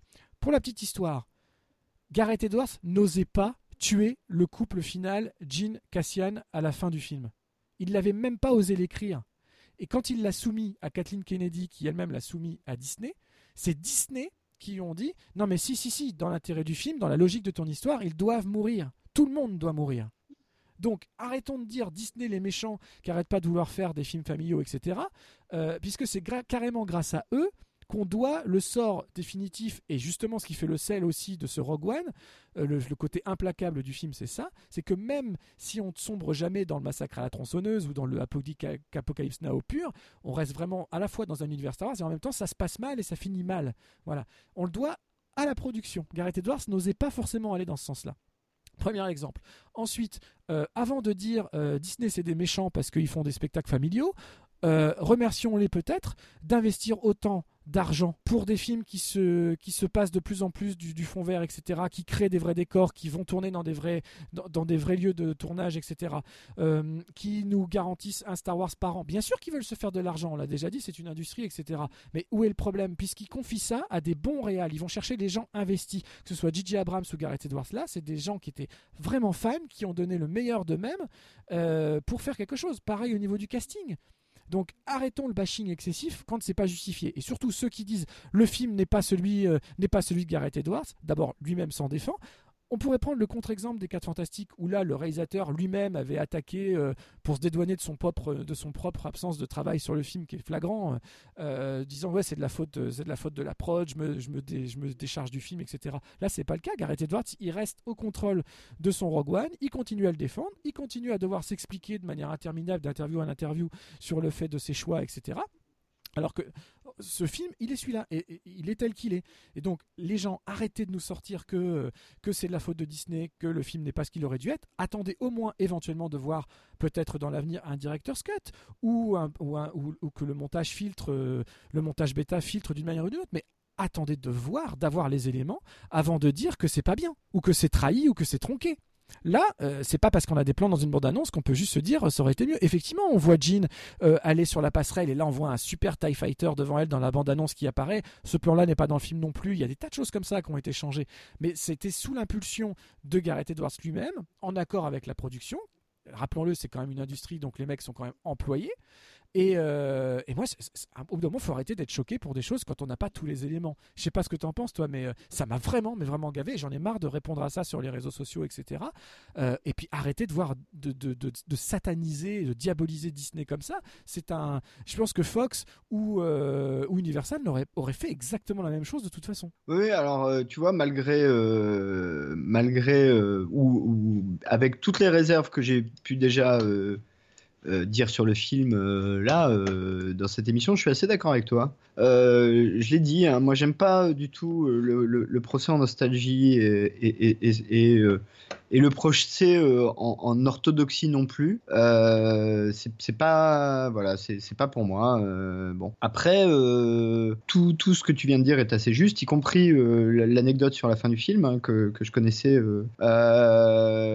et c'est vrai que la plupart, là où je suis d'accord avec toi, c'est que la plupart des bashings que j'ai vus me semblent totalement injustifiés, puisqu'ils se fondent, comme encore une fois, je suis d'accord avec toi, sur une espèce d'idée selon laquelle euh, un Star Wars pourrait être un espèce de film d'auteur. C'est juste pas possible. Euh, c'est Star Wars, c'est une franchise avec une industrie derrière. Je pense qu'à peu près personne, quand il prend son ticket pour voir Star Wars, pense qu'il va voir euh, un film de David Lynch, quoi. Euh, ou alors, faut, je sais pas, faut vivre dans un autre univers. Mais euh, c'est des machines, euh, c'est un film qui coûte 200 millions de dollars. aucun studio au monde ne mettrait 200 millions de dollars en laissant une liberté absolue à quiconque. C'est des œuvres collectives dans lesquelles la prod a autant son mot à dire que le réal. voilà. je suppose que quand tu as d'ailleurs certains acteurs un peu proéminents, alors dans ce film, il n'y en a pas trop ça va, mais bon, voilà, ils ont aussi leur mot à dire et on leur fait pas faire n'importe quoi. Euh, ils, maîtrisent leur image. Il y a des agents, il y a du marketing, il y a, il y a un projet. Alors en plus, dans le cas de Star Wars ou même dans le cas de Marvel d'ailleurs, c'est la même chose. Il y a un projet industriel plus large qui ne concerne pas uniquement le film euh, donné au moment donné et dont il faut tenir compte. Donc euh, là pour le coup c'est vraiment le rôle du studio de maîtriser ça. Donc euh, pour Star Wars c'est Kathleen Kennedy et c'est ah merde j'ai oublié son nom pour les, les, les, les, comics les Marvel comics Kevin Feige voilà, qui supervise un peu l'industrie globale, bah, Kathleen Kennedy, son job, c'est de veiller à ce que tout ça soit un peu cohérent euh, en allant d'un projet à l'autre, en allant de Gigi Abrams à Gareth Edwards ou Tony Gilroy pour les pour les reshoots en l'occurrence. voilà, donc moi le, le, résultat final, je le trouve même finalement dans le contexte plutôt radical. Enfin, plutôt radical, c'est léger, mais quand même. Euh, tout en préservant effectivement euh, ce qui fait l'identité et, j'ai envie de dire l'ADN euh, de la franchise. Donc ça, ça disparaît pas. et effectivement, on peut ne pas aimer le film, hein. on, peut ne pas aimer le film, mais c'est vrai qu'il y a tout un tas d'arguments qui se fondent uniquement sur l'idée de ce qu'aurait dû être un Star Wars, qui est déjà en gros le procès qu'on avait fait à Lucas quand il avait fait la prélogie, hein, euh, souvenons-en hein, quand même, parce que rappelons-nous qu'il y a même un documentaire hein, qui, existe là-dessus, euh, même avant ça. C'est déjà le procès qu'on avait fait à George Lucas quand il, avait rajouté des images de synthèse dans euh, la première trilogie, quand il avait fait les éditions spéciales les, trois en édition spéciale. On avait déjà fait ce procès-là. Donc déjà, c'est pas très nouveau. Ça fait 15 ans qu'on dit la même chose. Et, je trouve que bah, c'est un procès finalement de, gens qui sont un peu conservateurs euh, d'une certaine manière, euh, qui voudraient que un nouveau Star Wars fait aujourd'hui provoque la même chose que le Star Wars qu'ils ont vu quand ils avaient 12 ans, en gros. C'est ça. Euh, sauf, que, sauf que, un, c'est impossible par l'effet de la franchise de toute façon, et deux, c'est impossible parce qu'on n'a plus 12 ans et que notre façon de réagir face à un film, quoi qu'il arrive, n'est pas la même. Euh, voilà, moi je, connais des gens euh, qui ont une vingtaine d'années, qui ont adoré le film. Euh, certains d'entre eux n'avaient même pas vu les autres Star Wars, d'ailleurs. pour l'anecdote, je suis allé le voir avec ma compagne. Elle avait jamais vu un Star Wars de sa vie. Jamais. C'est le premier qu'elle a vu. Rogue One, c'est le premier qu'elle a vu. Euh, donc, euh, elle est d'ailleurs pas très, pas très envie, quoi. Enfin, bon, Star Wars, pour elle, c'était un espèce de truc pour gamin, euh, pas très intéressant. Bon, elle a bien aimé le film, mais ce que je veux dire par là, c'est que moi, là, je suis, je suis assez d'accord avec toi. Ça me semble pas justifié du tout. Rogue One est un, est un film, est un blockbuster, un bon blockbuster, mais ça reste un blockbuster. Donc, avec tout ce que ça comporte, de, euh, de toujours de jamais être radical, de toujours rester dans un espèce de moyen terme qui va satisfaire le plus grand nombre. C'est le deal. Quand tu vas voir un Star Wars, tu vas pas voir autre chose que ça, ou alors faut pas aller voir Star Wars. C'est simple. Faut aller voir autre chose. Euh, mais si tu vas voir Star Wars, tu sais d'avance que tu vas voir un truc qui est quand même un truc prévu pour euh, bah, faire. J'ai regardé, hein, là ils sont à plus de 800 millions de dollars de recettes est prévu pour faire ce genre de résultats. C'est du business. Euh, et, et, et, quand tu vois Rogue One, ça marche.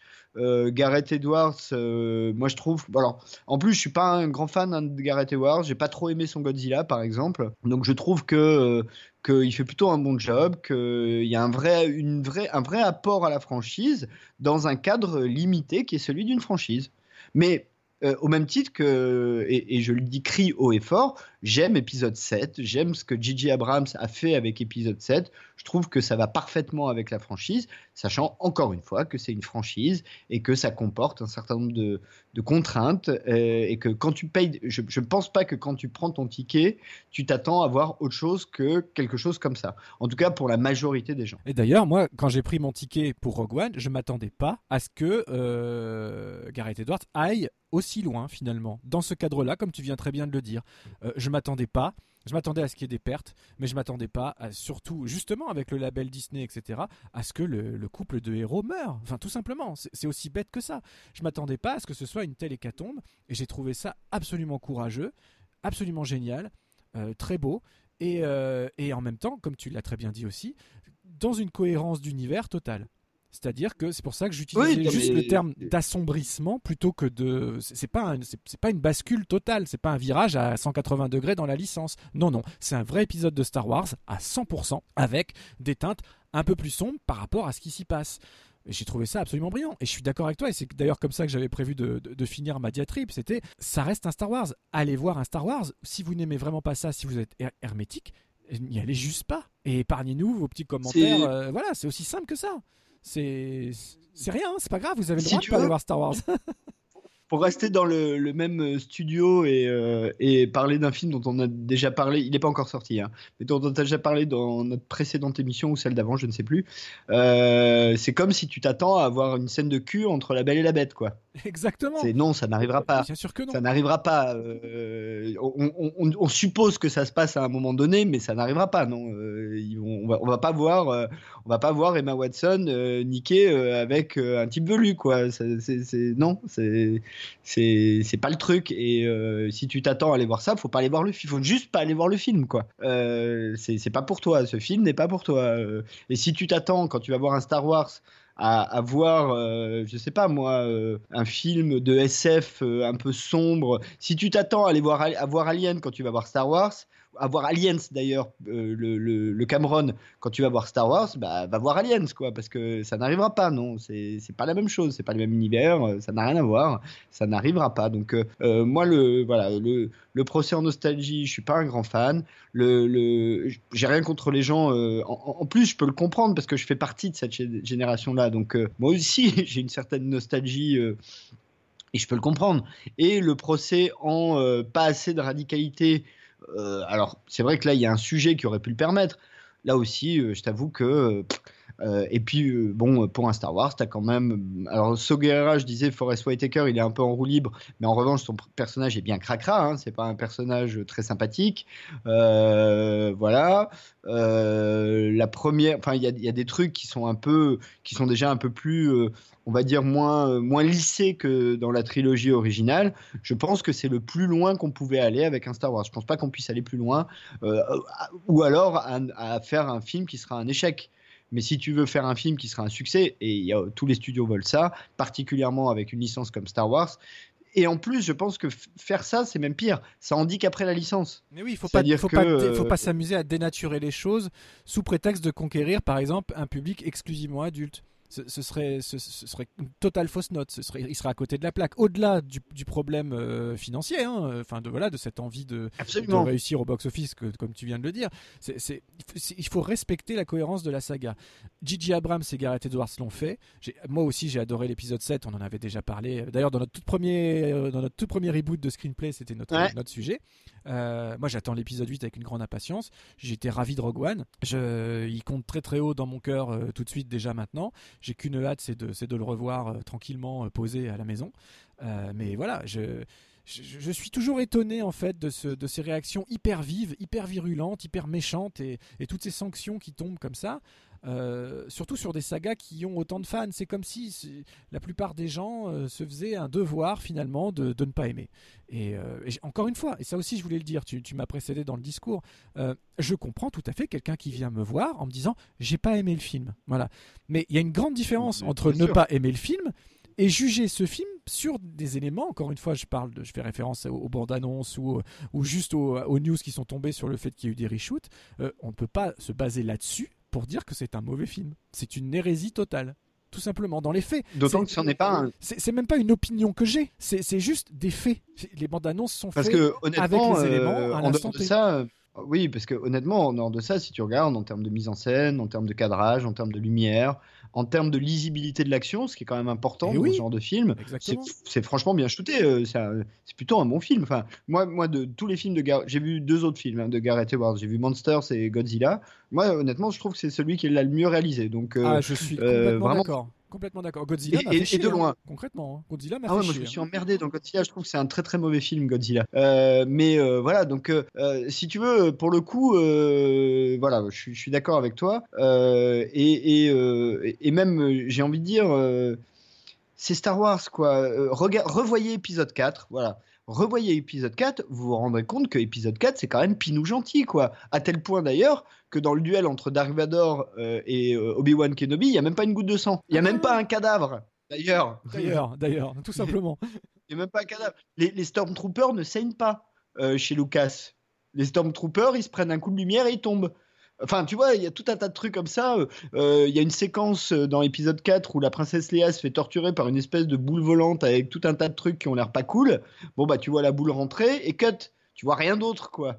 Euh, donc, euh, faut, faut, remettre les choses dans leur contexte. Si tu revois épisode 4 maintenant, euh, enfin, épisode 4, tu peux le montrer à un enfant de 5 ans, il hein, n'y a pas de problème. Hein, y tu prends aucun risque. Hein.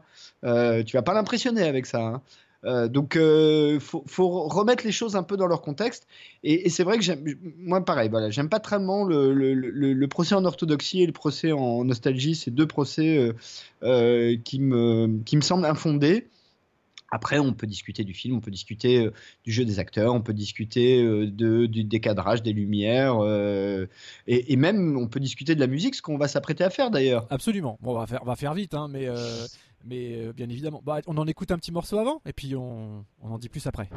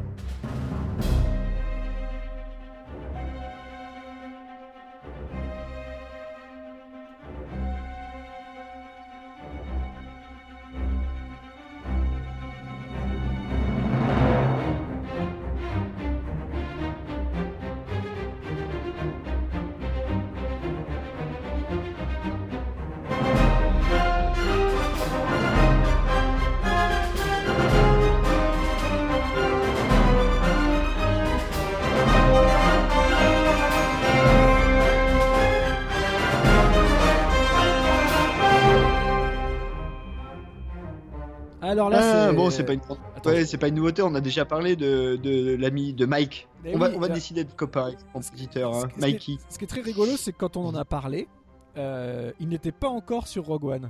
C'était non, c'était Alex. Alexandre Desplat qui, qui, était censé le faire encore à ce moment-là. Et j'avais à ce moment-là exprimé mon, mon, regret que sur Rogue One, on n'ait pas un Michael Giacchino, que j'appelais l'héritier de l'Empire. Peut-être pas ton regret, mais en tout cas tes grandes réserves hein, sur euh, Alexandre Desplat. Mes grandes réserves. Pour, alors, pour reclarifier les choses, euh, je trouve Alexandre Desplat très bon pour certains films, dans certains types, voilà. Mais je le voyais pas en, relève de John Williams. J'avais pas aimé ce qu'il avait proposé sur Harry Potter, euh, par exemple. Euh, mais voilà, je, l'ai aimé dans sur d'autres supports, sur d'autres films. Et je le voyais, je le, ça collait pas, ça matchait pas dans ma tête pour pour Star Wars. Alors qu'un Michael Giacchino, oui, après le travail fait sur Jurassic World, par exemple, je, je le voyais bien pour reprendre les thèmes de Williams comme il faut, etc. Et en fait. Euh, il a été encore meilleur que ça. Il a été incroyable. Il a eu que quelques semaines, je crois, 3, 3 4 semaines grand maximum, parce qu'il a été appelé à la toute dernière, euh, à toute dernière minute.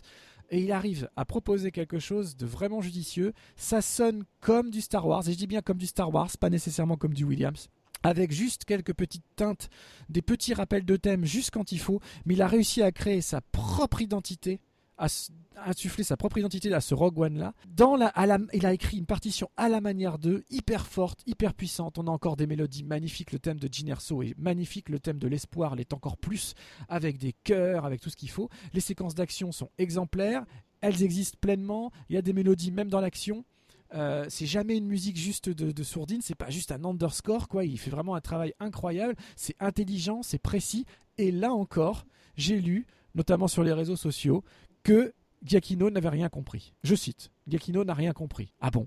Alors là, il va falloir qu'on m'explique un peu plus en détail, parce que pour moi, justement, à la dès la première vision et après à l'écoute de l'album et de la réécoute, de la réécoute, de la réécoute, je trouve qu'il a tout compris à cet univers, à ce qu'il fallait faire, et que lui, pour le coup, il a vraiment fait un Star Wars score, euh, tout en faisant sien euh, un univers qui, à la base, il n'avait pas construit.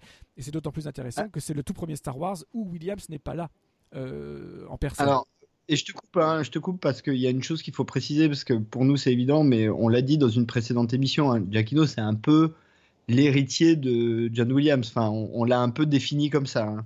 Donc ça fait sens que ce soit lui qui fasse le score de Rogue One, beaucoup plus que des plats d'ailleurs.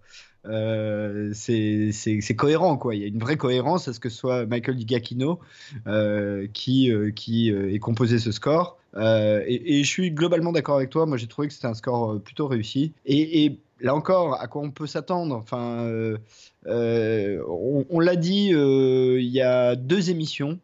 quand on a parlé de John Williams et de Harry Potter, un des génies de John Williams, c'est finalement en utilisant des recettes assez simple, pas simple au sens de simpliste, mais en utilisant pas des instruments exotiques, pas de l'électronique, en utilisant une formation euh, philharmonique ou symphonique euh, standard, d'arriver à créer des thèmes qui restent. Euh, et quand tu fais Star Wars, t'as pas tellement d'autres choix que de rester là-dedans parce que encore aujourd'hui, si tu sifflotes le thème de l'Empire, le thème de Star Wars, à peu près les grands thèmes de la saga, tout le monde les connaît. Donc c'est quand même compliqué de faire un Star Wars sans avoir le son de Star Wars en background, quoi. C'est même impossible. Et d'ailleurs, je pense que c'est une des raisons pour lesquelles ça n'a pas marché avec, avec, des plats, parce que, ou des splats, je ne sais pas comment on dit, mais euh, parce que, effectivement, le mec a dû probablement vouloir faire un truc complètement original. Et puis, bah, là encore, on est dans, un, dans une machine industrielle. Euh, et, je ne dis pas négativement, hein, euh, enfin, maintenant, ceux qui m'écoutent me connaissent. je dis juste que faut pas prendre des vessies pour des lanternes et il faut, faut pas s'attendre à autre chose. Donc, quand tu vas quand tu vas manger un McDo euh, et, que tu te, et, tu prends plaisir à bouffer un Big Mac, euh, tu t'attends pas à avoir un steak de Ducasse, quoi. C'est ça ou, euh, à avoir un petit plat mitonné dans un gîte au fin fond de la montagne, quoi. C'est un McDo, c'est un Big Mac, c'est un plaisir qui va avec, quoi. et ben là, c'est un peu pareil. Alors Giacchino, pour le coup, il, a, il apporte quelque chose de, il fait exactement la même chose finalement que Gareth, Edwards, il trouve sa liberté dans un espace contraint. Il fait exactement ça. C'est-à-dire qu'il a un espace contraint, contraint pas au sens forcément négatif du terme d'ailleurs, hein, parce qu'on a dit, hein, et Williams, euh, c'est plutôt une affaire qui roule. Je pense pas qu'il y ait une quelconque opposition de fond ou de forme entre les deux. Euh, et il trouve quand même son espace là-dedans pour apporter des petites choses nouvelles, tout en restant euh, dans la cohérence de la saga. Oui, je pense qu'on est tout simplement dans le cadre d'un. Je pense que c'est des univers qui se ressemblent. Je pense que Giacchino a dû grandir en, nourrissant une passion pour John Williams, ça s'entend. Euh, euh, pas que lui, hein, bien évidemment, il a eu d'autres référents, bien évidemment, mais euh, je trouve que ça s'entend, c'est cohérent. Voilà, on l'appelait l'héritier de l'Empire dans notre émission, depuis je l'appelle que comme ça, et ça s'est concrétisé. Pour moi, c'est vraiment l'héritier de l'Empire.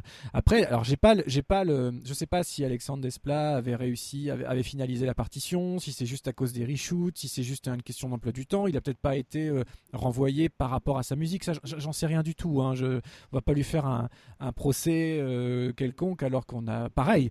Il faut que j'applique ce que je dis. J'ai rien entendu, je sais pas ce qu'il aurait proposé. Ça aurait peut-être été très bien, je ne sais pas. Le fait est que comme ça, sur la base du style et de, de peut-être la cérébralisation qu'il peut faire de ses musiques euh, par rapport à ce dont, comme tu viens très bien de le dire, a besoin de Star Wars, etc. Euh, je sais pas. Après, je sais pas s'il a eu vraiment le temps de Moi, j'ai l'info. Hein, ah, j'ai une info. Hein. Alors, il semblerait qu'en fait, Desplat ou Desplat euh, euh, ait dû quitter le projet parce que le projet a pris beaucoup plus longtemps que prévu et notamment à cause des reshoots. et lui est engagé sur le Valérian de Besson. Et, et donc, il pouvait pas faire les deux. Voilà, tout simplement. Souvent, c'est. C'est pas une question même de de style, de, de, différents. Euh, voilà, c'est une question d'agenda euh, purement et simplement. Je m'en doutais un petit peu. C'était un rejet, un rejet d'emploi du temps et pas du tout un rejet de, de, qualité. sachant que Alexandre Desplat est un des compositeurs les plus demandés euh, à l'heure actuelle, qu'on aime, qu'on n'aime pas, mais ça c'est un fait. et du coup, bah voilà, du coup, il a dû céder, céder la place et sans doute s'il a cédé la place pour faire le Valérian de Besson, c'est que probablement, alors là c'est moi qui extrapole, mais ça m'étonnerait pas que Desplat ne soit pas senti hyper à l'aise dans cet univers-là. Quand tu connais un peu Desplat, bon, euh, je trouve que ça fait beaucoup, ça, me semble beaucoup plus cohérent et je me demande d'ailleurs pourquoi ils lui ont pas demandé dès le départ que ce soit euh, Giacchino qui, qui, fasse le score et le résultat est là. Et ça m'étonnerait pas d'ailleurs que Giacchino fasse en, fasse 2-3 euh, qui arrivent. Bah, je pense, je pense que c'est une affaire qui roule. Hein. Ça, m'étonnerait que ça se passe autrement. Sauf s'ils nous choisissent des réalisateurs qui ont l'habitude de travailler avec d'autres compositeurs. Euh, et là, ça c'est une autre histoire. Si c'est si pour rester en famille, ça peut se comprendre. Oui, mais là encore, tu es dans une affaire industrielle dans laquelle as, de toute façon ta marge de manœuvre, elle est très limitée. Et quand tu signes au départ, tu sais ça. Enfin, là encore une fois, euh, il faut être clair. Euh, Gareth Edwards, quand il signe avec Disney pour faire Star Wars, euh, il s'attend pas à pouvoir faire ce qu'il veut. Enfin, il n'y a aucune chance, quoi. ces gens-là sont pas naïfs, enfin, ils savent bien comment ça marche. Et d'ailleurs, quand tu écoutes un peu Kathleen Kennedy, euh, je sais pas si, certains d'entre vous ont eu l'occasion de le faire, je suis sûr que toi, Viviane, tu as eu l'occasion de le faire. Ah oui, oui c'est clair. Euh, euh, elle est pas euh, quand tu l'écoutes, quand écoutes, euh, quand tu vois les petits bouts d'interviews qu'il y a, notamment dans les bonus de, de, épisode 7 ou des choses comme ça, c'est pas une fille fermée hein, du tout. elle est pas, tu sens pas l'exécutif de studio cynique. tu sens plutôt quelqu'un de passionné par ce qu'elle fait, mais qui a la conscience d'être dans une œuvre dans laquelle, eh ben, un épisode, ça n'est qu'un épisode.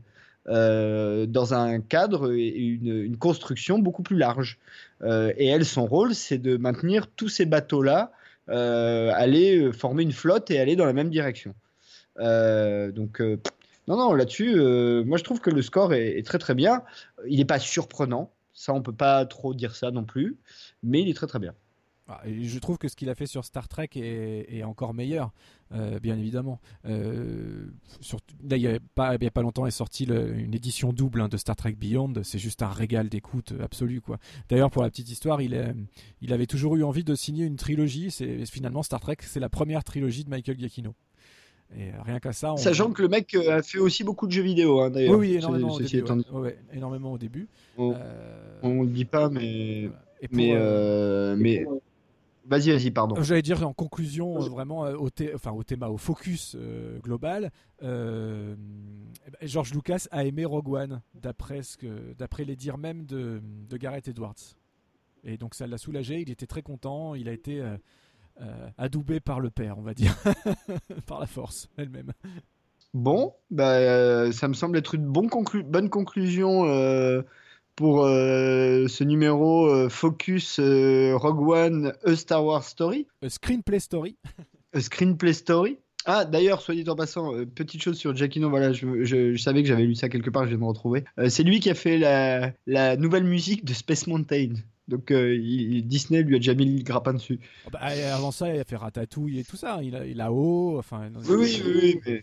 Il est à la maison depuis un bout de temps. Space Mountain, Bon, ben on se retrouve euh, la semaine prochaine. Avec grand plaisir. Alors, la semaine prochaine, euh, on va attaquer un double épisode que nous avons intitulé Les portes de la perception. Ah, on change d'univers. Hein. Euh, là, on va rentrer dans le cérébral un peu. On va arrêter avec les geekeries et on va essayer de redevenir un petit peu sérieux. Là. Bah, je vais quand même annoncer hein, dans lesquels on va vous parler donc de Dark City, Fight Club, Memento et Melon Drive et on vous dira un petit peu euh, ce qui lie euh, à nos yeux tous ces films-là. Euh, comme d'habitude, un grand merci à, l'ami Fred. Alors l'ami Fred va venir à un moment ou à un autre dans Screenplay, c'est juste qu'on a des agendas tous très compliqués, donc voilà. donc l'ami Fred que vous pouvez retrouver sur les chroniques de Cliffhanger Co. et puis un grand merci à tous ceux qui nous suivent, qui partagent euh, systématiquement euh, nos émissions. J'aimerais d'ailleurs citer euh, Yann. qui est un fidèle parmi les fidèles. Donc merci Yann, on se connaît pas, hein, donc on s'est même jamais parlé en dehors d'échanger quelques commentaires sur Facebook. Mais merci Yann, il se reconnaîtra de perpétuellement nous soutenir. un grand merci à toi. merci beaucoup et merci pour les photos aussi. Merci pour les photos dans la voiture. Et merci pour les photos. Et d'ailleurs, je ne sais pas si tu es d'accord, hein, je, te, prends à la volée comme ça, mais euh, Yann, si tu as envie de venir un jour avec nous, euh, tu es le bienvenu. Ah, ah. si tu es d'accord, hein, viens. Ah, on l'invite, euh, Yann. écoute, on peut faire une invitation publique. Allons-y. Yann, dans... donc pour nous, c'est que dans 15 jours, au moment où on enregistre, tu entendras ça.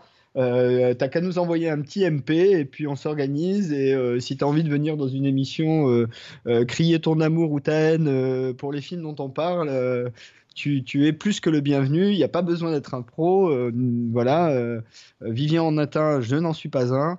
Euh, et, et, puis, on se fera un grand plaisir d'avoir une petite conversation avec nous parce que, franchement, merci beaucoup. voilà, vous retrouvez l'émission sur les chroniques de Cliffhanger. On partage sur Facebook. Mais j'insiste, plus vous partagez, plus ça nous aide. et sur SoundCloud, évidemment. donc, n'hésitez pas. Et puis, bah, je vous dis à la semaine prochaine et bonjour chez vous.